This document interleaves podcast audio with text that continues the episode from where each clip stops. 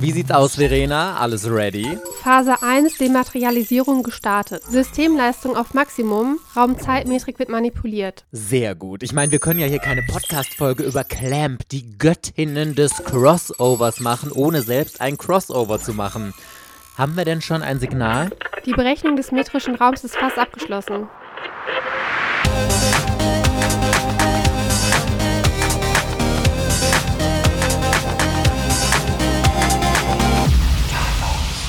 Hi und herzlich willkommen zu einer neuen Folge von Toybox, eurem Podcast rund um das Thema Actionfiguren, Dioramen, Toy Photography und dem ganzen Nerdstuff da draußen. Jetzt, Verena! Was ist denn jetzt hier los? Beamer auf volle Leistung. Was zur... Überraschung. Wie komme ich denn jetzt... Ah, ah, ah, ah, ah, ah. Du kannst gleich bei Toybox weitermachen.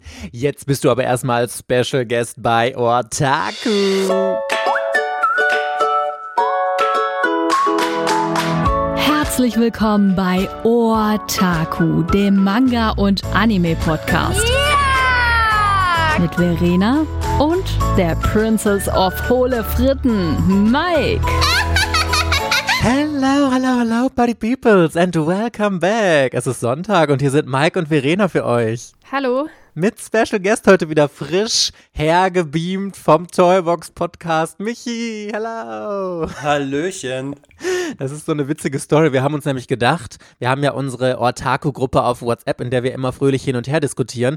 Und in den letzten Wochen wurden wir bombardiert von Michi mit, oh, ich lese gerade diese Clamp-Serie und diese äh, Clamp-Serie und da habe ich das noch gelesen und dieses von Clamp noch gelesen. Und wir haben uns gedacht, okay, what the fucking hell, wie dumm wäre es denn jetzt, Michi nicht zu fragen, ob er mit uns in der Clamp-Folge drüber spricht. Und so, dein zweiter Auftritt in Ortaku, schön, dass du da bist. Ja, vielen Dank für die Einladung. Ich freue mich sehr, dass ich wieder dabei bin. Wie hat sich das bei dir eigentlich ergeben, wollte ich fragen, dass du so auf diesen Clamp-Hype gekommen bist jetzt? Clamp selber ist natürlich schon ein, ein, ein Grundstein in der Manga-Geschichte selber. Ich kenne es noch aus den 2000ern und in den, aus den 90ern raus. Nachdem ich ja wieder mit Manga-Sammeln angefangen habe, habe ich eigentlich so ziemlich alles von Clamp gekauft, was ich irgendwie in die Finger bekommen habe. Aber bin ich jetzt erst so richtig zum Lesen gekommen. Und das ist tatsächlich Zufall, weil ich so mein Manga-Regal chronologisch so ein bisschen abgearbeitet habe. Und ähm, ja, es war halt relativ viel Clamp mit dabei, ne? Und eins haben wir sogar im Bodyread gelesen, aber da kommen wir, kommen wir dann später zu. Wir wollen euch erstmal am Anfang ein bisschen was über Clamp allgemein erzählen, weil Clamp ist ja eigentlich so ein Synonym und ich glaube, dass es schon relativ viele gibt, die damit gar nicht so anzufangen wissen, was oder wer überhaupt hinter Clamp steckt, weil Clamp ist ein Quartett also vier Zeichnerinnen, die dahinter stecken, die alle unterschiedliche Aufgaben haben. Die eine ist zum Beispiel für die Storyboards zuständig, dass sie also die Geschichten sich hauptverantwortlich ausdenkt. Eine davon ist vor allem fürs Zeichnen zuständig und so ein bisschen was erzählen sie ja auch in den Mangas von sich immer hinten. Da gibt es ja nochmal so Zusatzseiten oder dass man dann bei Clamp in die Arbeit so einen kleinen Einblick und so bekommt. Aber was ich auch selber gar nicht wusste, ich habe mich natürlich jetzt für diese Folge ein bisschen mit Clamp äh, informiert. Die haben als Dojinshi-Zeichner angefangen. Also die haben Fan-Mangas zu bestehenden Serien gezeichnet. Und Verena zu JoJo's Bizarre Adventure unter anderem. Oh my fucking God, das wäre ja fast wert, mal da reinzublättern. Das denke ich auch, dass es wert wäre, da reinzublättern, weil irgendwie habe ich sowieso beim Lesen die ganze Zeit das Gefühl gehabt, dass mir die schon in Ei angehauchten Geschichten ein bisschen besser gefallen. Wenn das jetzt Jojo Dojinsis sind mit ähm, der Typ X dem Typen oder sowas, dann fände ich das halt sehr verlockend zu lesen. Obwohl Dojinshi ja nicht direkt heißt, dass es auch Boys Love Touch gibt, äh, es sind ja einfach nur irgendwelche Fangeschichten. Aber vielleicht, vielleicht haben sie ja auch ein bisschen Erotik reingebracht, weil Clamp ist auch schon ein bisschen für so Bishonnen bekannt, also dass sie gut aussehende Kerle zeichnen und in vielen Stories von ihnen gibt es so einen unterschwelligen Boys Love Touch. Also es wird nie gezeichnet, es gibt soweit ich weiß, keine äh, richtigen Küsse zwischen Männern oder dass da irgendwie mehr passiert, aber es ist immer so eine unterschwellige Erotik zwischen äh, Charakteren und sowas.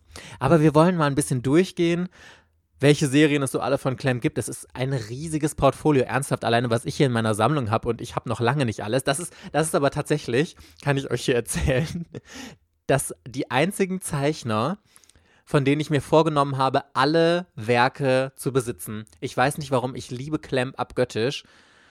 Ed Michi, wie ist deine Beziehung zu Clamp so? Ich liebe Clamp. Also diese Mischung aus fantastischem Erzählstil, aber dieser unglaublich tolle Zeichenstil, der sich ja im Laufe der Zeit nochmal richtig krass gewandelt hat. Also früher war ja alles sehr, sehr blumig, sehr feminin, sehr filigran. Auch die Augen äh, sehr, sehr dominant. Und das hat sich ja später dann, wenn man jetzt beim letzten Werk so ein bisschen ankommt bei Tsubasa, ist es ja doch eher kantiger, härter geworden. Ein ähm, bisschen einfacher, würde ich sogar sagen. Aber das ist, also ich glaube, bei Clamp, man liebt es oder man hasst es. So ein Zwischending habe ich bisher noch nie erlebt. Ich wurde drei Jahre, Mike, von dir geinfluenced, dass Clamp das Beste ist, was man lesen könnte. Und so wirklich das einzige Mangaka, also die einzigen Mangakas, von denen du restlos begeistert bist, wo du nie was dran kritisierst, bis auf, ich glaube, Course I Love You war das einzige. Und halt mal so, dass die halt Sachen nicht abschließen. Also keine Ahnung, bin ich mit so hohen Erwartungen dran gegangen. Und ich habe mich bei jeder Reihe schwer getan tatsächlich. Also das war keine Reihe, wo ich dachte, oh mein Gott, ich will unbedingt wissen, wie es weitergeht. Und ich hatte bei ganz vielen Reihen Startschwierigkeiten. Das war ein bisschen frustrierend, muss ich sagen. Ich habe immer dann euch schon so ein bisschen vorgejammert, dass ich so langsam hier so ein bisschen am Verzweifeln bin und ihr immer so, Ihr konntet es euch auch nicht richtig erklären, was bei mir das Problem ist. Aber darüber haben wir auch mal kurz gesprochen, ne? Weil wir auch uns die Frage gestellt haben, was ist. Was ist dein Problem, Verena? Nein, aber die Frage ist ja wirklich, warum funktioniert das bei dir jetzt zum Beispiel nicht so? Warum hast du Anlaufschwierigkeiten gehabt? Und was war jetzt das, was bei uns quasi so diesen ausschlaggebenden Punkt immer hatte, dass wir gesagt haben, wir lieben Clamp? Und ich weiß nicht, also ich glaube, ein Stück weit macht es beides aus, ist irgendwie die Erzählweise und ein Stück weit einfach auch die Nostalgie, die bei Clamp mit reinspielt. Also man kennt es ja von früher, man, man liebt es, weil man vielleicht damit auch groß geworden ist durch die Anfänge der Manga-Reihen und ja, die Art und Weise, wie sie Geschichten erzählen, ist ja auch einzigartig. Und ich habe mir vor allem jetzt, wo wir dann darüber diskutiert haben, gerade wo Verena damit anfängt, weil ich finde das voll den interessanten Blickwinkel. Verena liest Clamp ja jetzt wirklich komplett frisch und unvoreingenommen und bei Michi und mir ist halt dieser Nostalgiefaktor eine ganz, ganz große Rolle. Und jetzt habe ich relativ viele Serien von Clamp nochmal gerereadet für diese Folge. Ich habe leider nicht alle geschafft, aber ich habe auch noch einige Serien von Clamp, die ich noch nie gelesen habe. Zum Beispiel Kobato, Gate 7 und sowas. Und da gehe ich ja jetzt dementsprechend auch komplett unvoreingenommen dran und werde die lesen. Und da bin ich super gespannt. Und mir ist auch jetzt beim Rereaden total aufgefallen, dass bei manchen Serien, wenn ich es wirklich versuche, objektiv zu betrachten, dass ich die tatsächlich vor allem wegen des Nostalgiefaktors gut finde. Zum Beispiel Magic Knight Ray Art ist, glaube ich, eine ganz nette Serie, aber kein überragendes Highlight, dass man denkt, wow, das ist so die krasseste Story ohnegleichen. Und ich glaube, dass ich es nicht so gut finden würde, wenn ich keine nostalgischen Gefühle dazu hätte. Wiederum bei anderen Serien, die ich jetzt gerereadet habe, habe ich mir gedacht, die, die begeistern mich wirklich immer noch genauso, wie sie mich früher begeistert haben und die sind einfach genial. Also die erste Reihe, die ich von Clem gelesen habe, war ja Rick wieder damals ähm, ich glaube, vor ein oder zwei Jahren war ich mir da schon mal, da hatte ich schon mal angefangen, Clems-Sachen zu lesen. Ich hatte aber fast alles wieder vergessen jetzt. Und bei Rick Wieder war es ja tatsächlich, das ist ja eher so, so eine mystische Sage, die halt erzählt wird, eher so eine Legende. Also der Kampf, äh, dass halt irgendwelche, dass halt früher die Menschen und die Götter halt irgendwie zusammengelebt haben und dann gab es ähm, so einen Donnergott, der halt im Prinzip den Himmelsgott getötet hat. Und dann hat er das Volk der Ashura ausgerottet. Und äh, dann gibt es halt so eine Sage, dass halt ein Überlebender der Ashura ist noch ein Baby von Pr König Yasha halt irgendwie ähm, aufgezogen wird. Und dass dann halt irgendwie sechs Sterne oder sowas kommen und dass dann halt das Schicksal verändert wird. Und also tatsächlich Rick wieder ähm, hat auch, ähm, ich bin ja eigentlich so ein ähm, Bollywood-Fan, also dass ich auch so indische Mythologie und sowas halt mag. Und Wieder hat Parallelen dazu. Aber auf jeden Fall ähm, hatte ich damals, als ich es gelesen habe, habe ich halt diese Quervernetzung halt irgendwie gesehen und Wieder ist halt unglaublich schön gezeichnet. Also das ist sowas von detailliert und die haben so richtig schöne Schattierungen in den Haaren drin und richtig tolle Gewänder an und immer so, keine Ahnung, so einseitige, richtig schön gestaltete Bilder, die dann so keine Ahnung, irgendwie so eine Szene richtig toll darstellen. Und Rick Wieder hat mir damals ausgesprochen gut gefallen. Und äh, Tokyo Babylon habe ich in dem Zug nämlich damals auch gelesen. Und Tokyo Babylon hat mir auch richtig gut gefallen, weil das diese schon Ei-Elemente hat ähm, zwischen Seshiro und wie hieß der andere nochmal? Subaru. Subaru, genau. Und deswegen fand ich das halt auch gut. Ähm, und da waren noch diese ähm, Geschichten, die halt, das wird ja so episodisch erzählt und Subaru ist ja so ein Priester, der dann irgendwie so Geister irgendwie austreiben muss oder sowas in die Richtung. Oder so Menschen, die halt auf einen falschen Weg gekommen sind und dann sind die von so einem ein bisschen paranormale. Paranorm genau, auf jeden Fall ähm, waren das halt immer sehr mitfühlende Geschichten und es waren äh, Geschichten, die zum Nachdenken angeregt haben. Und das war halt alles irgendwie gut. Und dann dabei noch äh, diese Shonen-Ei-Elemente. Und in dem Zug habe ich nämlich damals auch ähm, die eine Reihe, die nicht mehr die nicht abgeschlossen ist, Lawful Drug gelesen. Und die hat nämlich auch Shonen-Ei-Elemente. Und die fand, das fand ich dann auch gut. Also damals fand ich noch alles, glaube ich, gut, was so ein bisschen Shonen-Ei angehaucht ist. Und mir hatte das Charakterdesign damals sehr gut gefallen. Und das weiß ich nicht, das hatte mich auf jeden Fall ganz gut unterhalten. Aber dann ist ja schon der Punkt, äh, X ist nicht abgeschlossen. Die Folgeserie von Toki Babylon.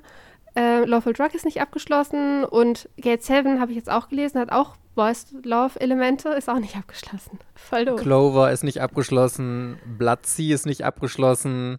Also Clamp, das ist ja, glaube ich, eines der, einer der großen Nachteile von Clamp, dass die tendenziell relativ oft irgendwelche Serien abbrechen oder auch äh, die Nachfolgeserie von XXX Holic, XXX Holic Rai, vier Bände, offiziell auch noch nicht abgeschlossen.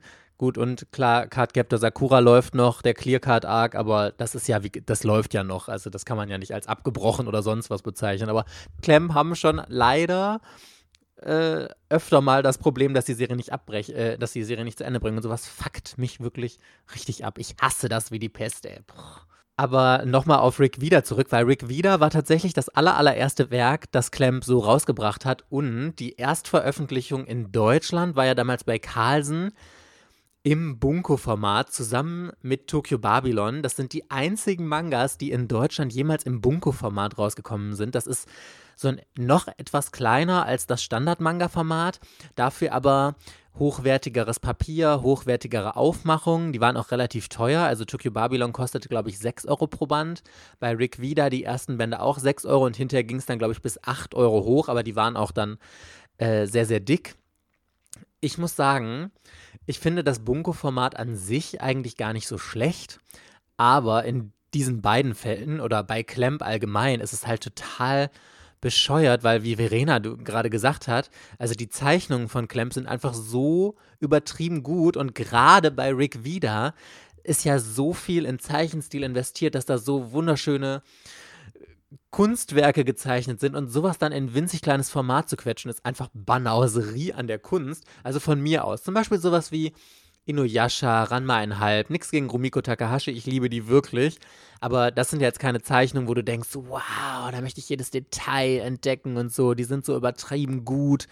Ist einfach nicht. Und da würde sich so ein Format einfach anbieten, aber doch nicht für, für Zeichnungen von Clamp. Und deswegen finde ich es total toll, dass Manga Kalt jetzt gesagt hat, wir bringen das nochmal neu raus in ich glaube, das ist ja sogar fast DIN A4 oder so, dieses, ähm, dieses Format, das die haben, Hardcover und so ist halt nur relativ teuer. Was kostet so ein Band Verena? 25 Euro? 28 Euro und das sind, ist dann in fünf Bänden abgeschlossen. Ich muss aber sagen, ich habe gestern nochmal Band 1 gelesen, um mich besser an die Story von Rick wieder zu erinnern.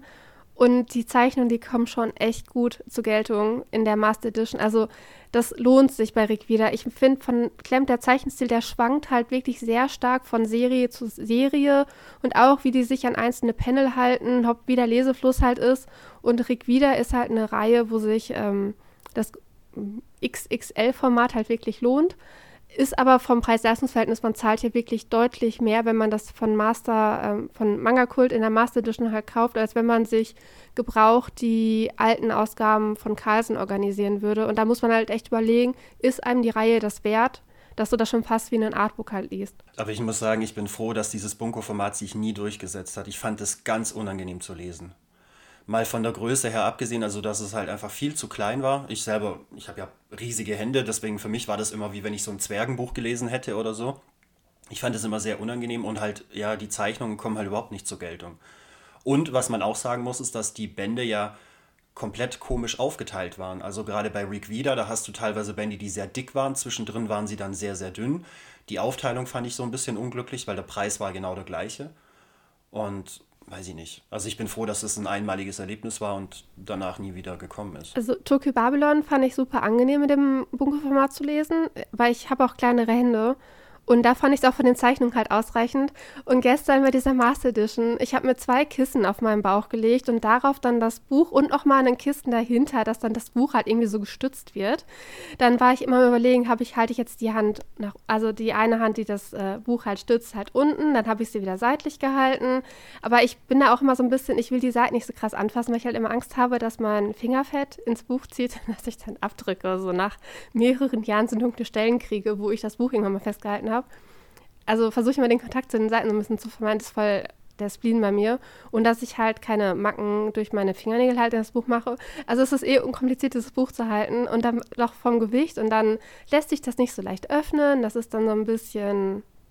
Also man muss es halt offen halten, dass es halt offen ist.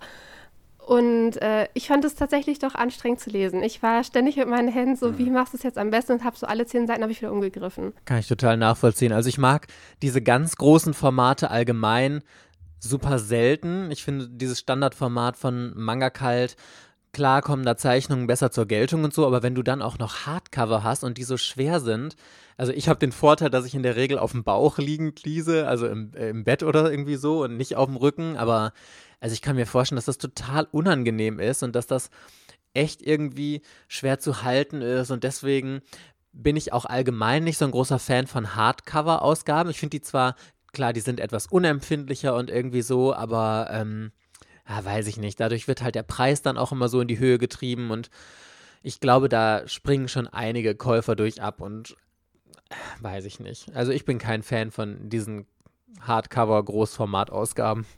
Aber bei deiner Lesetechnik ist Hardcover besser als, stell dir vor, du liest ganz Softcover auf dem Bauch liegend.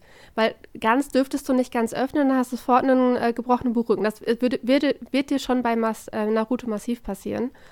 Und wenn es halt Hardcover ist, kann es halt nicht passieren. Bei Hardcover muss halt nur tatsächlich drauf aufpassen. Tatsächlich, man müsste eigentlich das Buch einmal ähm, auf den Buchrücken stellen und dann so gleichmäßig links, rechts auffächern. Weil wenn du das so ein ähm, Hardcover gebundenes Buch, was relativ steif ist, von links nach rechts liest, dann hast du da so ein, dann wird das irgendwie schief später, falls euch das schon mal aufgefallen ist. Deswegen muss man das einmal öffnen und praktisch alle Seiten blättern, von der Mitte, von innen nach außen, damit es halt nicht, oder von außen nach innen, aber gleichzeitig, dass es halt nicht passiert. Habe ich bei einem, hab ich bei einem Comicsammler gelesen, gesehen auf einem YouTube-Video, weil die Comics, das ist ja dann noch extremer. Die haben ja fast immer diese Hardcover-Dinger, die so super teuer sind und Deswegen ist Manga Kult auch, glaube ich, damit gestartet, dass man halt diese Brücke von den Hardcore-Comic-Sammlern zu den Hardcore-Manga-Sammlern halt eben schlicht und erstmal nur Master Editions in Hardcover rausbringen für 28 Euro pro Band. Aber das ist ja zum Glück zurückgegangen. Also jetzt kündigen sie gar nicht mal so viele Master Editions an. Aber Michi, sag mal, wenn du eine Lieblingsserie von Clem benennen müsstest, welche wäre es bei dir? Definitiv Tsubasa und Holic. Und ich würde sagen, ja, sind sogar vier, dann Ray Earth und Cardcaptor Sakura. Also bei Holic und bei Tsubasa ist halt einfach dieses unglaublich spannende Universum, was so ineinander übergeht. Auch allein dieses Crossover, wenn so diese ganzen Charaktere aus diesen Vorgängerwerken so aufeinandertreffen, neue Rollen einnehmen, die Geschichte nochmal neu erzählt wird und so. Das finde ich halt unfassbar gut. Also ich sage ja immer, Tsubasa ist so eine Fantasy-Reihe ähm, da, da, begibst du dich mit den Charakteren auf eine Reise, die sammeln, kommen ja mit Sicherheit später noch dazu, die Federn oder halt die Erinnerungen von Sakura, die durchleben verschiedene Welten. Das heißt, es ist so ein richtiges World-Jumping, aber halt mit, mit Fantasy-Elementen. Bei Holic zum Beispiel gefällt mir halt wahnsinnig dieses Esoterische, also mit okkulten äh, äh, Dingen, auch dieses, diese japanische Mythologie, die da immer wieder zum Vorschein kommt, mit Fuchsgeistern und so weiter. Das gefällt mir richtig, richtig gut. Cardcaptor Sakura, Finde ich einfach cool, weil es, ist eine Magical Girl-Serie, aber irgendwie doch nicht. Weil es ist nicht dieses klassische Magical Girl, wo sie sich jedes Mal verwandelt und äh, ihr Sprüchlein da sagt oder so. Also natürlich hat sie ihre Zauberformel, aber es ist einfach anders. Und das ist genau das, was so Clamp ja auch ausmacht. Die Geschichten kannst du eingruppieren in gewisse Genre, aber sie sind doch irgendwie was anderes. Und ich fand damals zum Beispiel auch Ray Earth hat mir richtig gut gefallen, weil das eben so eine Mischung auch wieder aus Magical Girl ist, aber wiederum dann auch eine Anlehnung an diese Rollenspiele von früher, also so aller Zelda oder Secret of Mana. Und da hat auch Clamp wieder was komplett eigenes gemacht. Und das finde ich halt so faszinierend. Also drück dir eine Magical Girl Serie in der Hand, dann hast du eigentlich immer Schema F. Ne? Da kommt dann irgend so ein Tierchen, ist ja auch bei Cardcaptor Sakura so, gibt ihr die Zauberkräfte und dann läuft es ja immer gleich ab. Und das hast du halt, finde ich, bei Clamp, nimmt es ab einem gewissen Punkt so einen tollen Switch ein und dann wird die Geschichte zu was ganz anderem. Und das fand ich zum Beispiel bei Rick wieder, auch wenn wir nochmal kurz auf das Erstlingswerk äh, zurückkommen, sehr, sehr spannend. Du liest diese Reihe, du ergreifst ja automatisch während dem Lesen Partei für gewisse Charaktere und sympathisierst ja mit einigen, manche findest du doof. Und dann kommt aber irgendwann dieser Punkt, und deswegen lohnt es sich, diese Reihe definitiv zu lesen, wo alles einmal in Frage gestellt wird. Und dann gibt es so einen Twist, und das macht Rick wieder zum Beispiel auch zu so einer Reihe, die wirklich großartig ist. Es ist nicht mein Favorite, aber ich finde sie, find sie nach wie vor auch ganz gut. Und das, was du gerade meintest mit dem Crossover, das ist ja eigentlich das, wofür Clamp überhaupt so ganz krass bekannt geworden ist, weil sie haben super viele individuelle Serien, aber es taucht eigentlich immer irgendeine andere Figur aus einer älteren Serie oder so, taucht auch in einer anderen Serie auf. Also wenn man das liest und man kennt wirklich die Werke von Clem, dann fällt einem das erst recht auf. Das Schöne ist, dass die immer so harmonisch eingebettet sind, dass du das nicht unbedingt brauchst, das Wissen dahinter, dass sowas passiert, aber wenn du es weißt, dann fällt es dir total auf und du findest es total faszinierend und es ist super spannend und deswegen ist auch Tsubasa natürlich mit XXX Holic meine Lieblingsserie oder die beiden Reihen sind ja total miteinander äh, verknüpft. Also in Tsubasa, hast du ja gerade gesagt, geht es ja um diese Reise durch die Welten. Es werden die oder die Protagonisten sind ja die Hauptcharaktere aus Cardcaptor Sakura, aber hier in einer anderen Funktion, obwohl ganz am Ende, ich spoiler nicht, geht es auch nochmal in die Welt oder wird dieser Arc von Cardcaptor Sakura nochmal aufgegriffen und so. Das finde ich auch richtig, richtig toll.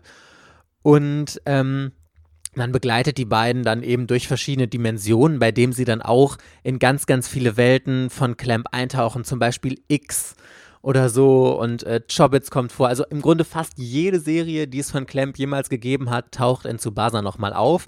Und Holic ist das Pendant, die Hexe der Dimensionen, die in ihrem magischen Shop lebt und Wünsche von Menschen erfüllt. Ähm, unter anderem eben von, von Shaolan und Sakura, die da durch die Dimensionen reisen und sie unterstützt die dabei, schickt ihnen immer was und dann, das ist, glaube ich, die beiden Serien sind untrennbar miteinander verbunden und man verpasst eigentlich total was, wenn man nur zu Basa oder nur Holic liest und ähm, das ist eigentlich das Geniale daran und ah, ich liebe das, wirklich, ich finde das, ich finde das so gut von Clem durchdacht und ich freue mich jedes Mal, wenn ich irgendwelche anderen Figuren entdecke und denke, ach, das war doch der oder die aus der und der Serie und so und das sorgt für so ein cooles Lesevergnügen und ich mag das auch. Man kann jetzt sagen, ja, voll unkreativ, einfach irgendwie äh, Charaktere immer nur zu recyceln oder so.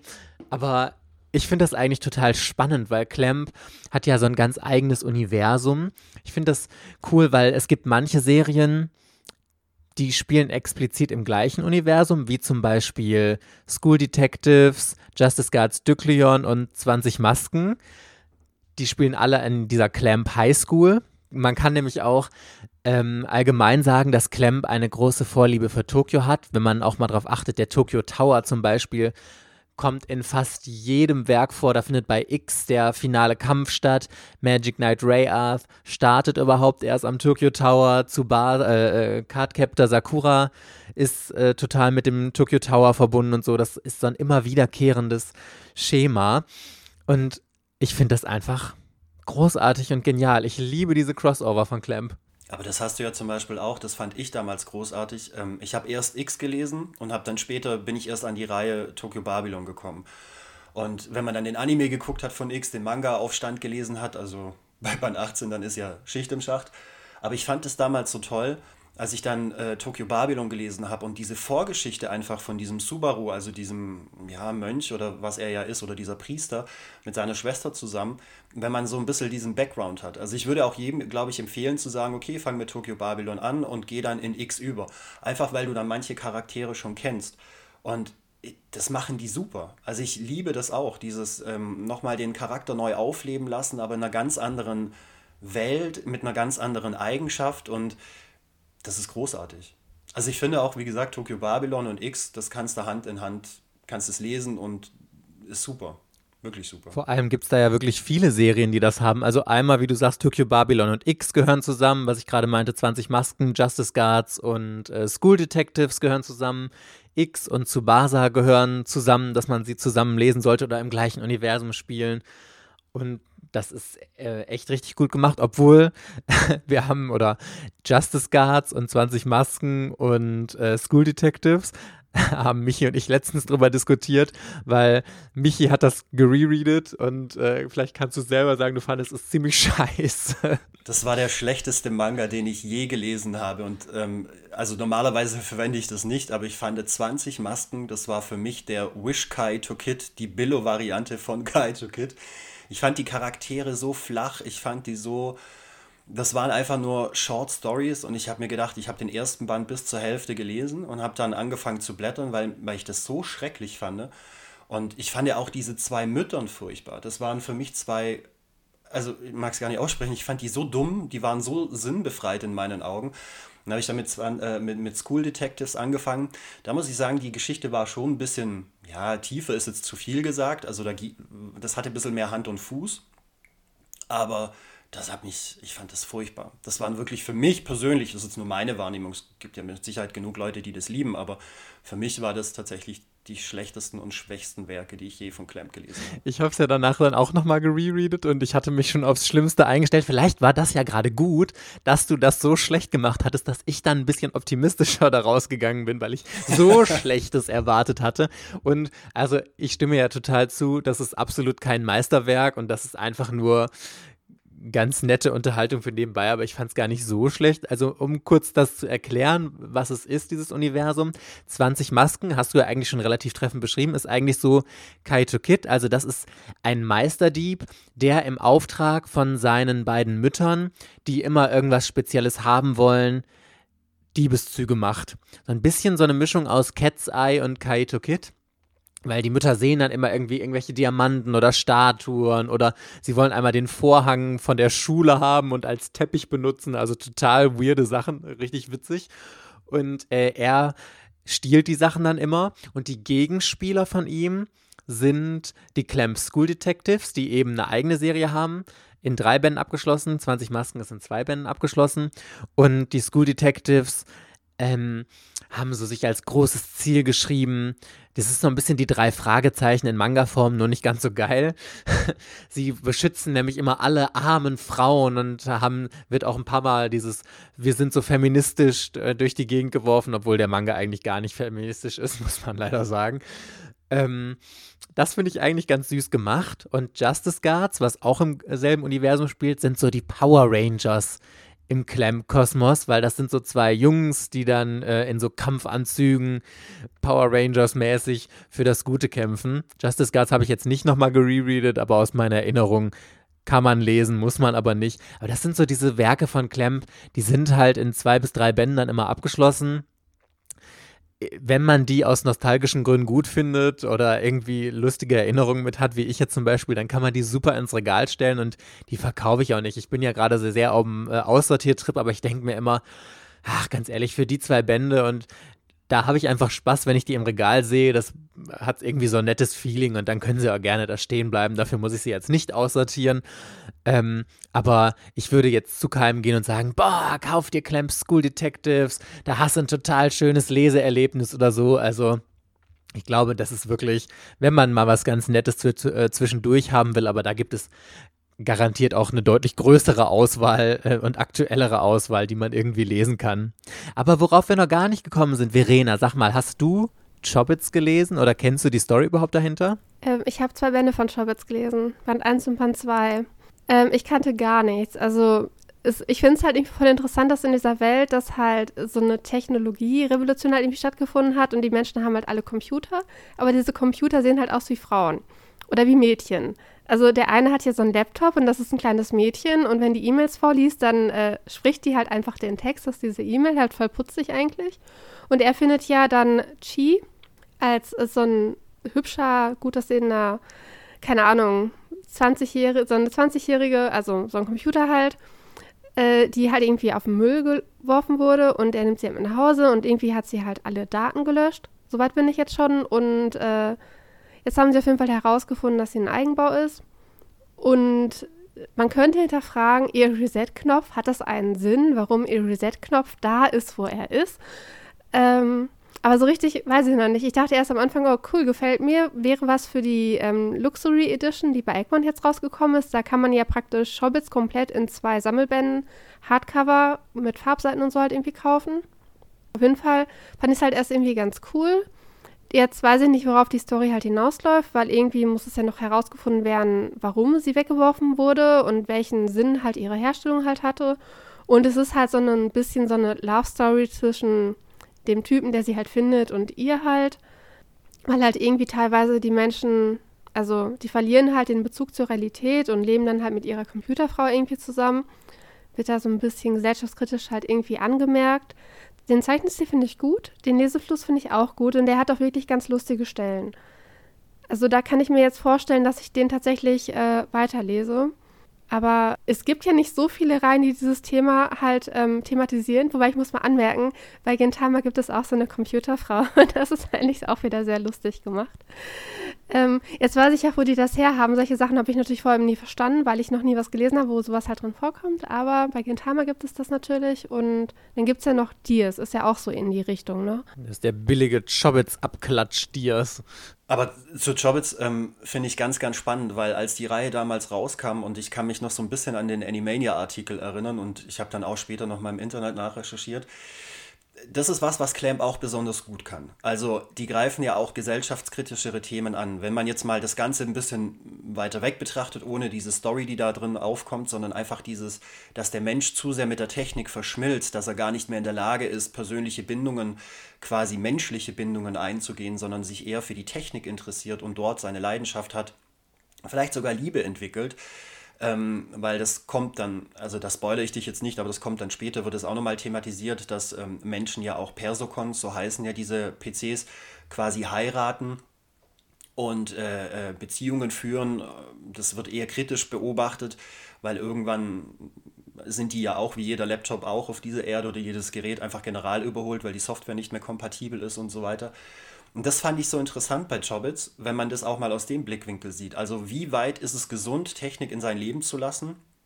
Und wie weit ist es auch gesund, ähm, eine Beziehung eben zu, zu seinem Computer, Handy, heutzutage Smartphone, wir sind ja alle mit Smartphones auch verheiratet quasi, äh, ich, fand ich ganz, ganz spannend. Also Chobits hat mir auch recht, es ist nicht meine Favorite-Reihe, aber hat mir richtig gut gefallen. Genau das, was du sagst, finde ich nämlich auch und wollte ich auch noch sagen, weil ähm, Clamp sind wirklich gut da drin. Das, was ich so mag, nämlich tiefgründige Themen, die, wenn du dich wirklich damit beschäftigst und wirklich diese Reihe aufmerksam liest, richtig ordentlich drüber nachdenken kannst und die dich, äh, die dir spannende Gedanken bringen und sowas, aber in einer spannenden Geschichte zu verpacken und die du auch relativ oberflächlich lesen kannst. Also wer einfach nur Chobits liest, so, der hat einfach eine gute Unterhaltung. Chobits ist eine süße Story mit netter Love Story, vielen Comedy-Aspekten, aber auch einigen mysteriösen, was so aufgedeckt werden muss und so. Also eine total gelungene Story. Aber wenn du möchtest, dann kannst du halt auch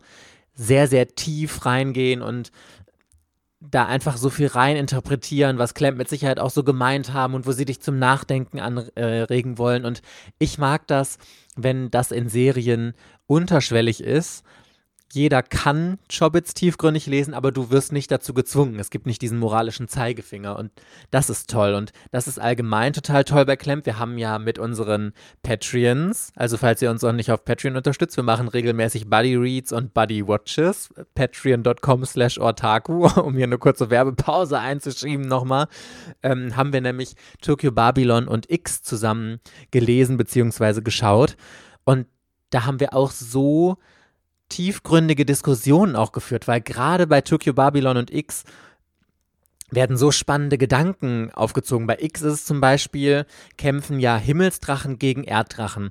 Die Himmelsdrachen möchten, dass die Welt so bleibt, wie sie ist, dass die Menschen leben dürfen in der Hoffnung, weil die Welt ja immer mehr, ich meine, das ist ja Fakt, dem Untergang zugeht. Die Menschen zerstören unsere Welt immer weiter und wir machen alles kaputt mit unserer Industrie und was weiß ich nicht was. Und die Himmelsdrachen sagen halt, die Menschen kriegen den Bogen noch und die Menschen werden sich bessern und die Menschen werden diesen Planeten nicht zerstören.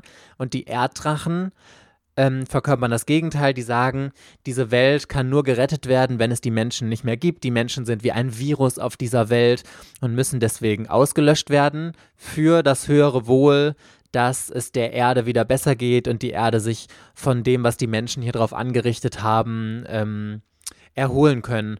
Und das Schöne ist, dass die Charaktere, die bei X jetzt zum Beispiel dargestellt werden, gar nicht grundsätzlich gut oder böse sind. Da haben wir uns in unserer äh, Patreon-Gruppe auch sehr gut drüber äh, unterhalten und philosophiert, weil auch bei den Erddrachen sind total sympathische Charaktere, die so viel Gutes tun und auch sich verlieben und einfach total tolle Menschen sind. Und genauso hast du halt bei den Himmelsdrachen Entscheidungen, die getroffen werden oder Verhaltensweisen, wo du denkst, boah, das geht jetzt gar nicht. Und man kann gar nicht so genau sagen, die Himmelsdrachen sind gut, die Erddrachen sind böse oder so. Also klar wird es tendenziell so ein bisschen in diese Richtung gedrängt, aber es regt einfach so sehr zum Nachdenken an. Oder es gibt auch so interessante Fragen, da haben wir auch in unserer äh, Buddy Read Gruppe drüber diskutiert.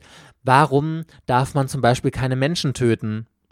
Also, das ist ein super interessanter Gedanke, den ein Erddrache da aufwirft, der einen Himmelsdrachen fragt, warum, warum darf man das eigentlich nicht? Weil wir Menschen zerstören alles. Wir Menschen ermorden Tiere, um sie zu essen. Wir Menschen zerstören unsere Umwelt.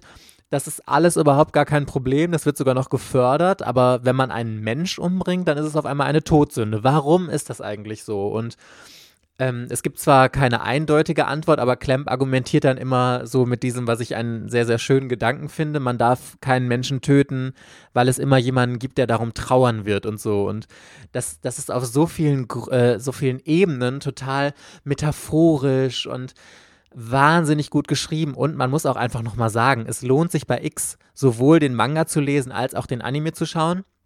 Die liebe Leila, liebe Grüße an der Stelle nochmal, hat mir nämlich auch nochmal erklärt, dass im Manga logischerweise viel, viel äh, tiefer in die Story noch eingetaucht wird und da gibt es nochmal ganz viele Aspekte und ab einem gewissen Punkt unterscheiden sich Manga und Anime auch stark, weil der Manga da ähm, noch nicht fertig war. Ist er ja heute auch noch nicht, aber da, haben, da hat der Anime den Manga überholt und sie haben dann die Story ein bisschen anders weitererzählt. Und wirklich, während wir den äh, Anime von X geschaut haben, habe ich zwischendurch auch immer mal so in den Manga reingeblättert und ernsthaft, die Zeichnungen sind absoluter Augenporn. Und ich finde, selbst wenn X als Manga niemals abgeschlossen wurde, nach 18 Bänden ist in Deutschland ja Schluss, in Japan gibt es, glaube ich, noch ein paar einzelne Kapitel mehr, aber keinen vollen Band mehr. Also so ist es nie zusammengefasst worden, deswegen ist es auch nie in Deutschland erschienen es lohnt sich, den Manga, diese 18 Bände zu lesen und schaut dann einfach äh, den Anime oder ihr schaut den Film. Da kriegt ihr dann auch ein Ende präsentiert und müsst nicht da sitzen und sagen, okay, ich weiß jetzt nicht, wie die gute Story ausgeht. Vor allem das Tolle ist, ich glaube, ich hatte das schon mal im Podcast erzählt, dass halt Anime und der Film unterschiedliche Enden haben beide auf ihre Art absolut großartig. Vor allem im Anime gehen, wird halt noch ein bisschen mehr auf die einzelnen Charaktere eingegangen. Im Film wird die Handlung sehr, sehr schnell erzählt. Aber, also Verena, please, äh, sag mir deine Meinung, aber X ist ein absolutes Meisterwerk. beim ersten Mal ja. Beim zweiten Mal war ich nicht mehr so euphorisch wie beim ersten Mal. Ähm, keine Ahnung. Also ich muss aber sagen, ähm, ich habe jetzt heute Morgen nochmal von X-Band 1 gelesen und der Manga liest sich auch wieder sehr, sehr, sehr gut. Also es macht tatsächlich Spaß, den Manga nochmal hinterher zu lesen, nachdem man den Anime schon gesehen hat. Ach, wieder dieses beim zweiten Mal lesen, diese dämliche Traumdeuterin oder beim zweiten Mal an, ansehen, dieses vorherbestimmte Schicksal, bla bla bla. Allein, dass Fuma die andere Seite einnimmt und sein Charakter sich komplett verändert, nur weil Kamui sich für die eine Seite entschieden hat. Das, das hat mich so aufgeregt. Weiß ich nicht. Und dann auch diese Erddrachen, nur weil sie Erddrachen sind, bringen sie halt andere Leute um, müssen sie gegen andere Leute kämpfen, mit denen sie sich halt nicht vorher angefreundet haben. Stört mich auch. Und keiner von denen hatte irgendwie die persönliche Erfahrung gemacht, ähm, was weiß ich, die Menschen sind schlecht, die Menschen zerstören die Erde, wir müssen irgendwie was tun, sondern die sind halt einfach so geboren worden mit der Mission, wir müssen die Erde retten. Entweder indem wir die Menschen zerstören oder indem wir die Erde zerstören und Nee, Quatsch. Die Erddrachen wollten ja die Erde, die Menschen zerstören, damit die Erde sich regenerieren kann. Aber von keinem dieser Charaktere kam so richtig die eigene Erkenntnis, okay, was wir Menschen tun, ist schlecht. Wir brauchen, wir müssen irgendwie eine Lösung finden. Und beim zweiten Mal habe ich das halt irgendwie die ganze Zeit so gedacht, dass mich dieses Schicksal, das regt mich halt auf. Und dieses, äh, wenn eine Reihe, egal von einem anderen Mangaka, wenn die schon damit anfängt, bla bla bla, das Schicksal sagt das und das voraus und damit startet die Geschichte und alles steht in den Sternen, habe ich schon keinen Bock mehr. Und äh, tatsächlich, also das Problem ist ja, Rick wieder fängt ja so an, ähm, X hat halt das mit dieser Vorherbestimmung, allein dieses, äh, wie Subaru sein Leben bestreitet in Tokyo Babylon, das ist ja auch alles von den Familien so vorgegeben, weil er der Erbe dieses Schreins halt irgendwie ist und ich weiß nicht, das gefällt mir dann nicht.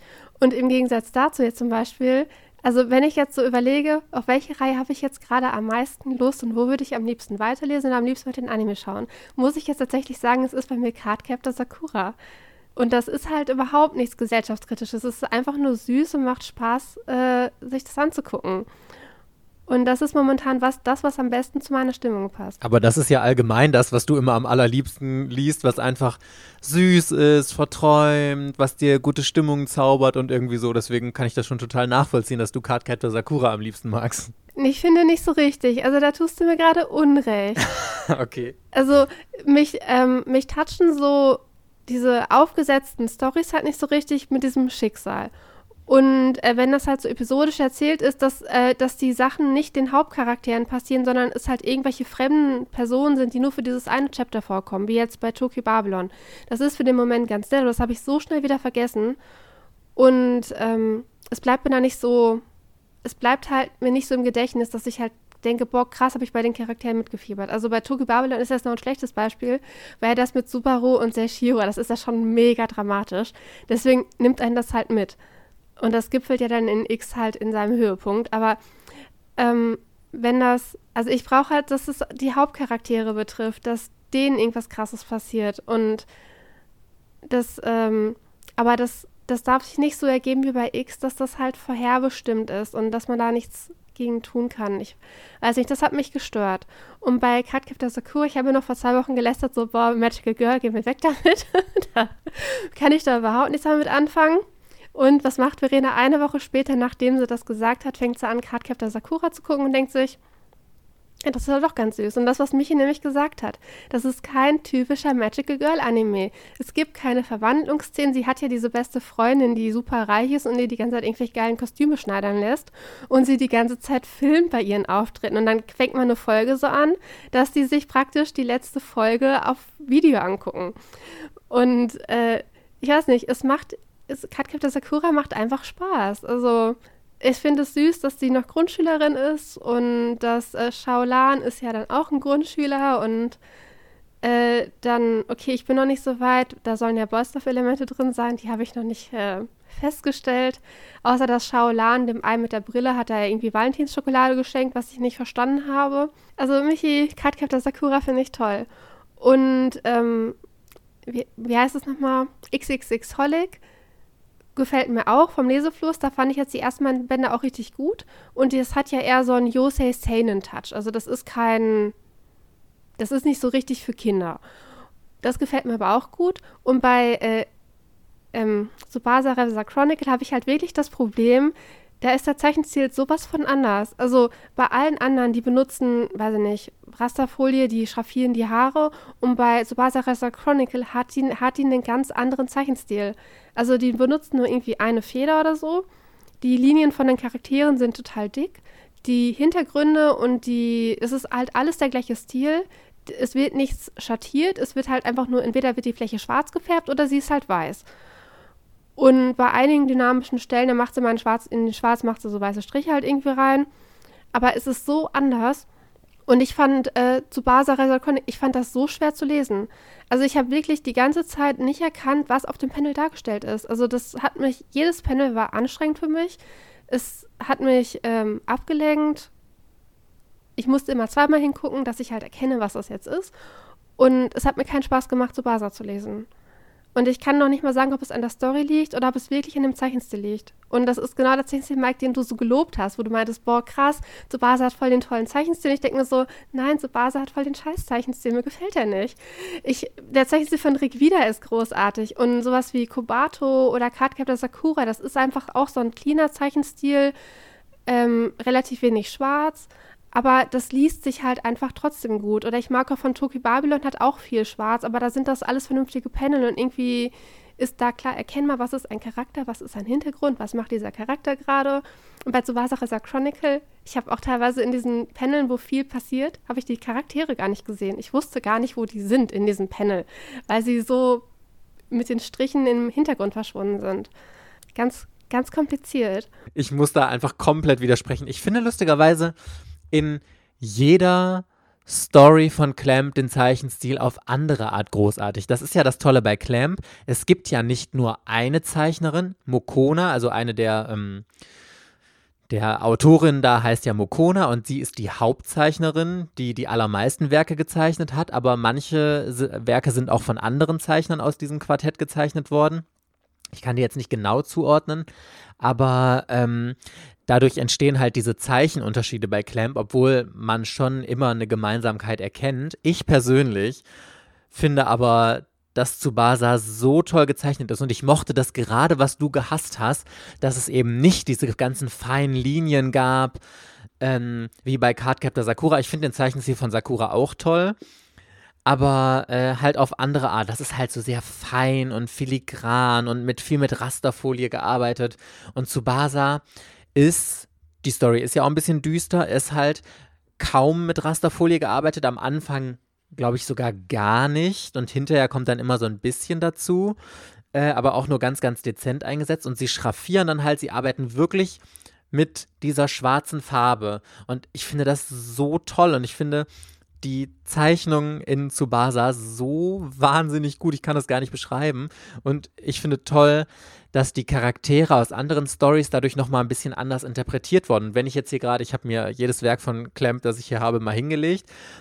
Der gleiche Zeichenstil wird ja eigentlich schon in Chobits benutzt, weil da ist es auch, dass sie einfach alles komplett mit Schwarz äh, machen, ein bisschen mehr äh, Rasterfolie leicht und ich glaube, was dich halt so gestört hat, Verena, war, ähm, dass es keine richtigen Panels gibt und man alles mehr so ein bisschen rein interpretieren musste.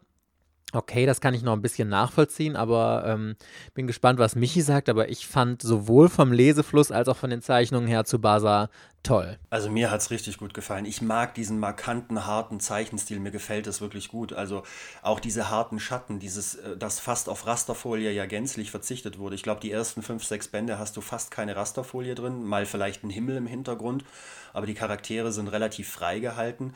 Ähm, das hat mir richtig gut gefallen.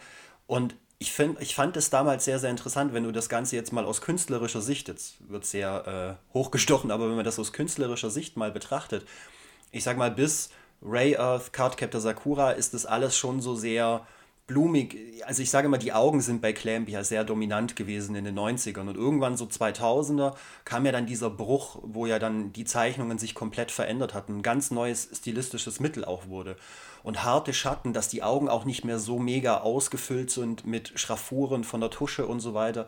Das haben die ja komplett darauf verzichtet.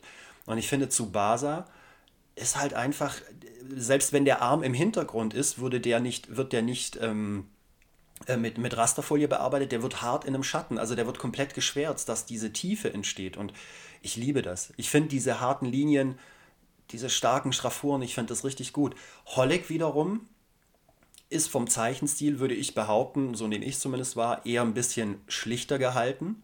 Da gehen, also das siehst du ja allein an, den, an, an Yuki ja auch, so von den Augen her und auch vom, vom Zeichenstil her, aber auch sehr viel schwarz. Also man verzichtet auch, glaube ich, sehr, sehr viel auf Rasterfolie. Es ist aber eher ein bisschen schlichter und weicher.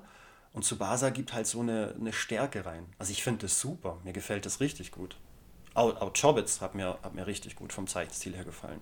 Ich finde bei Hollig äh, Ju, hieß sie Juno, nee, Juk Yuko heißt sie. Yuko ist mit einer der geilsten Frauen überhaupt. Also die hat ja mal einen Charakter, dachte ich mir so. Das sag ich doch, habe ich doch in der Frauenpower-Folge gesagt. Yuko ist der beste weibliche Charakter, der je geschrieben wurde. Habe ich mir auch gedacht, die ist ja extra in diesem ersten oder was, die hat sich einen roten Baseballschläger besorgt, warum auch immer, um irgendeinen so Laptop zu zertrümmern, weil rot zu ihrem Outfit gepasst hat. Und er hat die ganze Zeit sich gefragt, wieso muss das Ding gerade rot sein? Und durch die ganze Stadt gefahren, deswegen dachte ich so, und auch wie sie halt verhandelt halt. Also, weil sie ja diesen Shop hat und sie erfüllt ja irgendwelche Wünsche von denen die Leute gar nicht wissen, dass sie Wünsche haben, aber deswegen kommen sie halt in diesen Laden halt irgendwie rein und wie sie halt verhandelt und so. Ich finde, Yuko, die hat echt einen mega tollen Charakter. Also das hat wirklich Spaß gemacht, den, die beiden Bände, ich habe ja nur zwei Bände gelesen, aber weil Yuko so cool ist und ich mag auch den Typ mit der Brille. Wenn ihr da mal die Möglichkeit habt, den Anime zu gucken, guckt den Anime, der ist super. Also auch der Film dazu, das lohnt sich wirklich. Also ich habe Tsubasa und Holic, habe ich beides im Anime gesehen, grandios. Das ist toll, wirklich.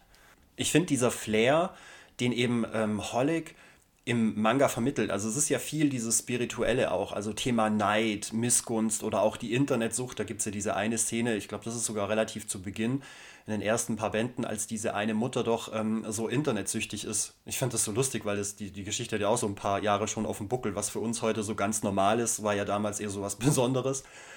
Und ich fand das so krass, wie die ja dann so in dieser Sucht verfällt und eigentlich nur am Laptop sitzt, ihre Kinder verwahrlosen, kümmert sich nicht mehr um den Mann. Und da geht es ja eher um solche Themen, dieses Spirituelle, auch ein bisschen mit Okkult und so. Und das finde ich richtig, richtig cool. Und im Anime kommt das so gut rüber, weil dieser Zeichenstil, also die haben das so gut eingefangen und auch die Synchro auf Deutsch finde ich toll, also ist richtig geil geworden. Ähm, und wenn man dann nochmal äh, zu Basa gegenüberstellt als, als Anime, ist das ich finde das großartig. Das ist wirklich, der, jeder Anime der beiden Reihen vermittelt genau das Feeling, was du eigentlich beim Lesen hast. Hält sich der Anime von Holic wirklich direkt an die Vorlage oder ist das einfach nur so ein Snippet irgendwie aus der Geschichte rausgenommen und äh, dann als Anime umgesetzt? Hm, nee, es hält sich dran. Also vielleicht fehlen ein, zwei episodische Titel, weil man muss ja sagen, Holic, das ist ja wie bei Tsubasa, das kann man jetzt vielleicht der Reihe ein bisschen als Nachteil ansehen, ist ja sehr ähm, ja, World of the Day bei Tsubasa, ne? Also manche Kapitel könntest du rein theoretisch auch skippen, weil da nicht wirklich inhaltlich viel passiert.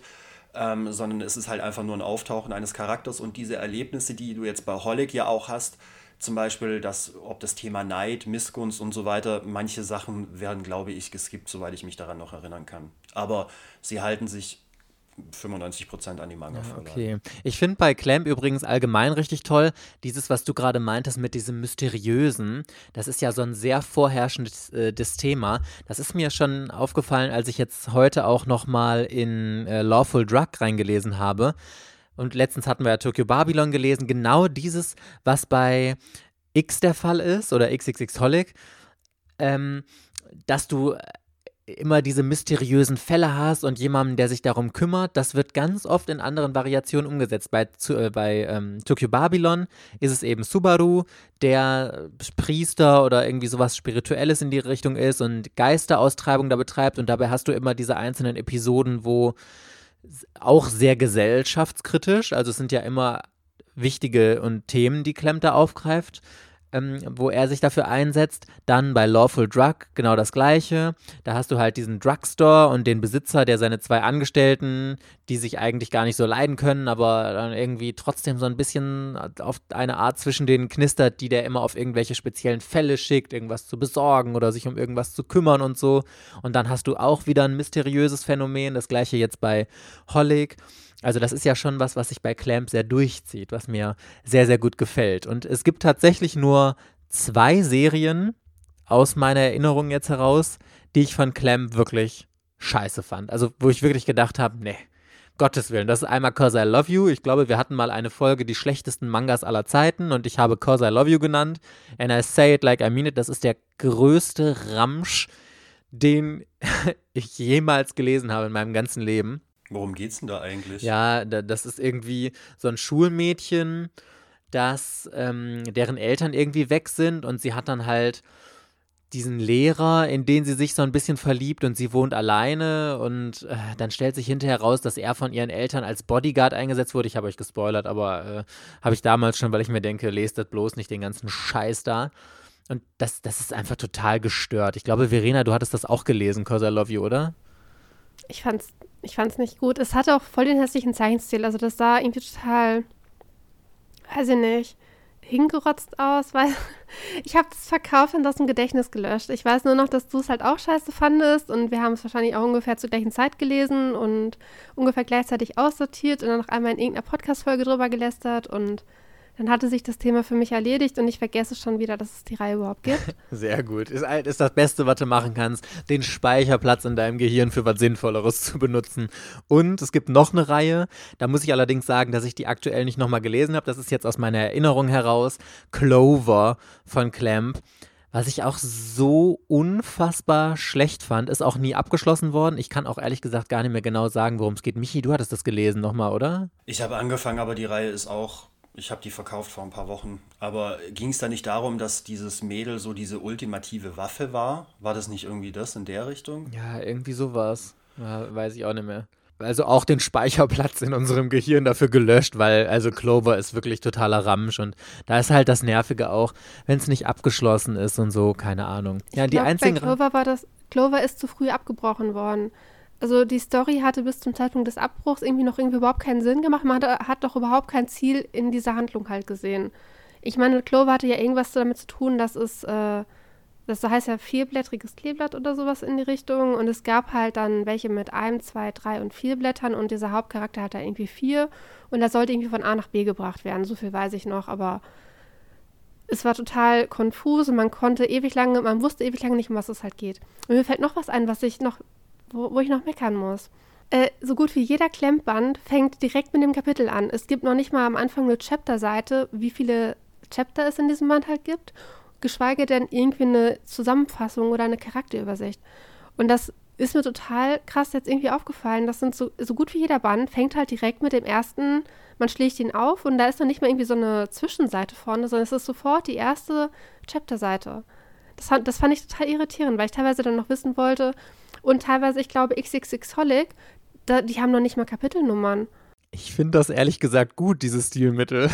Also ich mag das, wenn man irgendwie so direkt in die Story eintauchen kann und ganz ehrlich, ein Inhaltsverzeichnis interessiert mich einen feuchten Furz, weil ich habe eh keine Ahnung. Also ich blätter ja nicht jetzt konkret zu irgendeinem Ding. Ich fange das an zu lesen und wenn ich fertig bin, dann packe ich da ein Lesezeichen rein und lese da weiter. Aber an welcher Seite was? Also die meisten Mangas haben ja noch nicht mal Seitenzahlen. Also woher soll ich denn wissen, wo ich da hinblättern muss?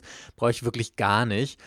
Ähm, deswegen muss ich sagen, ich finde diesen, ich, ich, mir ist das vorher nie aufgefallen, ehrlich gesagt, aber ich finde das tatsächlich richtig gut, wo ich jetzt so drüber nachdenke. Auch bei Hollig, du schlägst es auf und es ist tatsächlich, wie du sagst, du bist direkt, die erste Seite ist die erste Seite halt. Mich irritiert, dass ich denke immer, da wurde eine Seite vorne ausgerissen. Also das habe ich zumindest am Anfang gedacht, dass eine Seite rausgerissen wurde und dass äh, da irgendwas fehlt, aber bis ich gecheckt habe, nee, äh, ganz viele reinfangen sollen. Also Tokyo Babylon tatsächlich nicht. Tokyo Babylon hat, hat vorne immer irgendeine, irgendein Inhaltsverzeichnis. Und das mag ich tatsächlich. Das stimmt. Und ich mochte bei Tokyo Babylon, muss ich sagen, auch, dass am Ende immer so Kommentare von Leuten waren, die die Serie gelesen haben und die ein bisschen was dazu erzählt haben, weil das ist so ein bisschen ähnlich wie ein Buddy Read.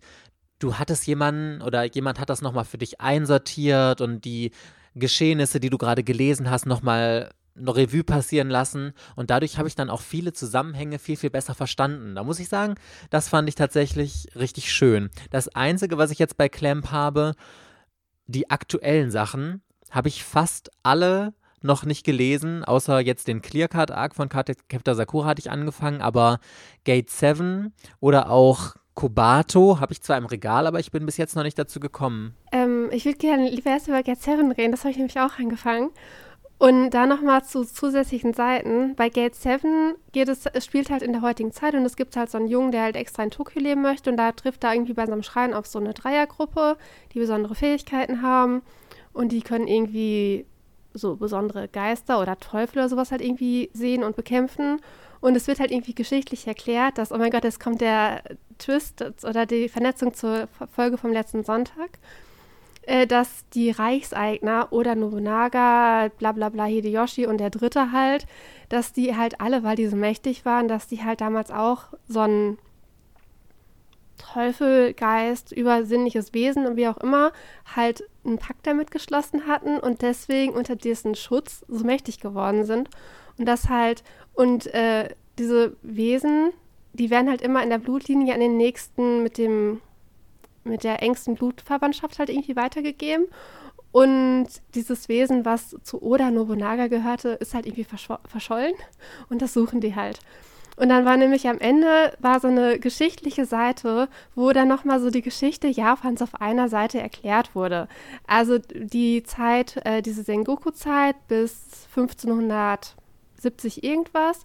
Dann kamen ja diese 30 Jahre relativ viele Kriege. Und dann halt 1600 war dann die Reichs, Einigung oder wie auch immer. Und Edo ist dann zur Hauptstadt geworden und vorher war Kyoto Hauptstadt und irgendwie sowas in die Richtung. Dann wurde dann noch von so ein paar, wurde halt dann nochmal erzählt, da stand jetzt natürlich auch, dass Oda Nobunaga halt von dem und dem zum Seppuku äh, gezwungen wurde. Und das von dem ist dann halt der Sohn, äh, der hat einen richtigen Sohn gekriegt, dann wurde sein Adoptivsohn, der wurde dann getötet und seine ganze Blutlinie wurde ausgelöscht und pipapo wurde da alles erklärt. Da dachte ich mir so, ach krass, hätte ich das mal bei Kindern des Fegefeuers gehabt, hätte ich ja auch gleich so, aha, so ist das äh, verstanden. Das fand ich gut. Und tatsächlich fand ich Gate 7 total vielversprechend. Und dann natürlich, ja toll, es ist abgebrochen. Das heißt, du liest dann da deine vier Bände und stehst dann halt im Nirgendwo. Und äh, Kobato war vom Anfang her, dachte ich so, boah, ist das langweilig. ich habe das so den kompletten ersten Band gedacht, boah, ist das langweilig. Und es waren so super viele Chapter. Also da war irgendwie jedes Chapter war nur so 10, 15 Seiten lang. Und sie ist halt einfach ein, ein Mädchen, die, keine Ahnung, die muss aus einer anderen Welt kommen und sie will halt irgendwo hin. Also sie will halt irgendwie sich was wünschen und will halt irgendwo hin. Dafür muss sie eine Flasche bekommen und diese Flasche muss sie füllen, indem sie die Herzen von anderen Leuten halt irgendwie heilt. Und sie hat aber keinen Plan von nichts. Also sie ist wirklich, sie, sie kennt äh, gar nichts. Sie weiß nicht, warum man Müll trennt. Sie weiß nicht, dass man einen Regenschirm benutzt, wenn es regnet und äh, ist total verloren. Sie weiß nicht, dass man in einem Bett schläft oder auf einem Futon schläft und sie schläft auf dem Fußboden. Und sie hat halt so einen komischen, also auch, sie hat auch so ein Stofftier, das ist so ein Hund, der relativ aggressiv ist, äh, der ihr halt immer Punkte gibt für das, was sie halt gerade so geleistet hat. Und am Ende von Band 1, äh, sie kriegt halt dann eine Wohnung und sie fängt dann an, einer Kita zu helfen. Da ist dann eine Erzieherin, die hat irgendwie hohe Schulden und wird von dem Schulden halt irgendwie erpresst. Und sie kämpft halt dann dagegen, dass halt diese Kita halt irgendwie geschlossen wird. Und dann freundet sich Kobato mit den ähm, Kindergartenkindern halt auch irgendwie an und äh, mit dem Erzieher und der Kindergartenleiterin. Und das ist dann die Hauptstory von Kobato. Also dieses äh, in diesem Kinderhort. Bis ob dann am Ende die Schulden abbezahlt werden, ob der Schuldner, äh, warum der Schuldner so ist, wie er ist und nee, Moment, der Schuldeneintreiber, ich meine den Schuldeneintreiber, so. Ähm, und das fand ich dann tatsächlich ganz gut. Aber ich habe halt so lange gebraucht, mich da reinzufinden und dachte, ja, schön, das ist ein dummes Stofftier, aber also von den Stofftieren, also von diesen kleinen magischen Wesen, ist mal ist äh, Kiro-chan aus Sakura mein Favorit. Nein, Mukona. Mukona ist die beste aus, äh, aus Ray Art oder Tsubasa. Mukona ist das beste Maskottchen of all time. Äh, für mich ist Mukona, aber es kann wieder daran liegen, dass Mukona in dem Zeichenstil, in, mit dem ich nicht warm geworden bin, auch nicht rübergekommen ist. Und bei äh, Sakura kommt sie halt sehr, kommt äh, Kiro halt sehr gut rüber. Bei Kobato mit der Zeit mochte ich halt diesen Hund auch immer lieber. Und dann fand ich bei XX Colic ganz interessant, es gibt ja im Mukuna gibt es ja noch in Schwarz. dann gibt es am Ende von Band 1 bei Holic gibt es dann diese Szene, wo praktisch ähm, Subasa und nicht äh, Shaolan und ähm, Sakura äh, zur Hexe der Dimension kommen und dann kriegen die ja das weiße Mukuna und dann fliegen sie ja in die erste Welt und die behalten ja das schwarze Mukuna-Ding. Das fand ich auch ganz interessant. Also, dass halt relativ schnell diese so Vernetzung kommt und du musst gar nicht die ganze Reihe lesen. Das hat mich am Anfang immer abgeschreckt, weil ich dachte, oh mein Gott, du brauchst bei Clem brauchst du halt die und die Reihenfolge, sonst verstehst du das halt erst nicht. Stimmt überhaupt nicht. Kannst eigentlich lesen, wie du möchtest. Also, es gibt dann für einen Reread gibt es halt bessere Reihenfolgen, aber eigentlich kann man die Reihe lesen, auf die man Lust hat. Und da soll man sich gar keine Gedanken mit den Crossovers machen, dass äh, man versteht alles, ohne die Crossovers zu kennen. So, zum Abschluss wollen wir nochmal hören, Michi. Welche Reihe würdest du denn jemandem empfehlen, der gerade mit Clamp irgendwas anfangen möchte? Was wäre da für dich das Beste? Ich würde, glaube ich, als Einstieg ins Clamp-Universum, kommt natürlich auch ein bisschen aufs Alter drauf an. Ich würde jetzt eher für ein jüngeres Publikum, würde ich sagen, fangt mit Cardcaptor Sakura an. Man kriegt auch die erste Reihe mit zwölf Bänden noch relativ gut gebraucht bei, bei Kleinanzeigen oder bei Rebuy. Ähm, das ist, glaube ich, so zum Einstieg nicht verkehrt, um so ein bisschen reinzuschnuppern. Auch der Clear Card Arc, muss man ehrlich sagen, kann man sehr, sehr gut empfehlen. Ich fand die Reihe jetzt sehr, sehr gut. Ähm, für das Publikum, was jetzt wahrscheinlich eher ein bisschen älter ist und die anspruchsvollere Sachen lesen, würde ich tatsächlich Holic und Tsubasa empfehlen. Auch wenn es mittlerweile sehr vergriffen ist, aber das äh, finde ich ist, glaube ich, ab einem gewissen Alter definitiv lesenswert. Ich würde empfehlen, schaut euch auf Netflix den Cardcaptor Sakura Anime an und entscheidet dann, ob ihr Sakura lesen möchtet. Und dann kann man entscheiden, ob man weiter in dieses Universum eintauchen möchte, aber ich würde mit Sakura anfangen. Mensch, lustig, weil ich würde tatsächlich auch sagen, Cardcaptor Sakura ist eigentlich so der perfekte Einstieg ins Clamp-Universum. Ich würde nur anstatt äh, Tsubasa und Holic für ein älteres Publikum oder wenn jemand was Düsteres mag, ich finde immer älter, jünger, hm, aber ähm, dann würde ich X empfehlen. Und zwar auch den Manga zu lesen und dann einfach hinterher nochmal den Anime zu schauen und sich dann damit das Ende zu gönnen. Gibt es auf Amazon Prime oder ist da mit drin, weil das ist eine ab überragend großartige Geschichte, genauso wie es Cardcaptor Sakura auch für All Ages. Ich finde auch mit unseren 25 Jahren kann man immer noch Cardcaptor Sakura total gut lesen und es ist einfach eine lovely Story. Okay, Party Peoples, oh my fucking God, haben wir euch wieder richtig schön zugelüllert, aber war ja klar, wenn wir hier ein Dreierkombi sind, dass wir, dass wir ein bisschen Überlänge haben. Michi, thank you so much, dass du heute dabei warst. Vielen Dank, dass ich dabei sein durfte. Yes, thank you, Verena, dass du heute dabei warst. Immer gerne. Und falls ihr noch ein bisschen mehr von Michi hören wollt, dann könnt ihr mal nach Toybox suchen. Michi, erzähl mal, ihr redet da ein bisschen über äh, Toy-Fotografie und sowas. Genau, also wir haben den Podcast vor einem halben Jahr gegründet. Es geht eigentlich so explizit ein bisschen um Actionfiguren, Toy-Fotografie das Figurensammeln von Statuen über bewegliche Figuren komplett querbeet vom Anime-Bereich bis in die US-Comics rein. Genau, wer in der Richtung Interesse hat, darf gerne mal reinhören, würden wir uns freuen.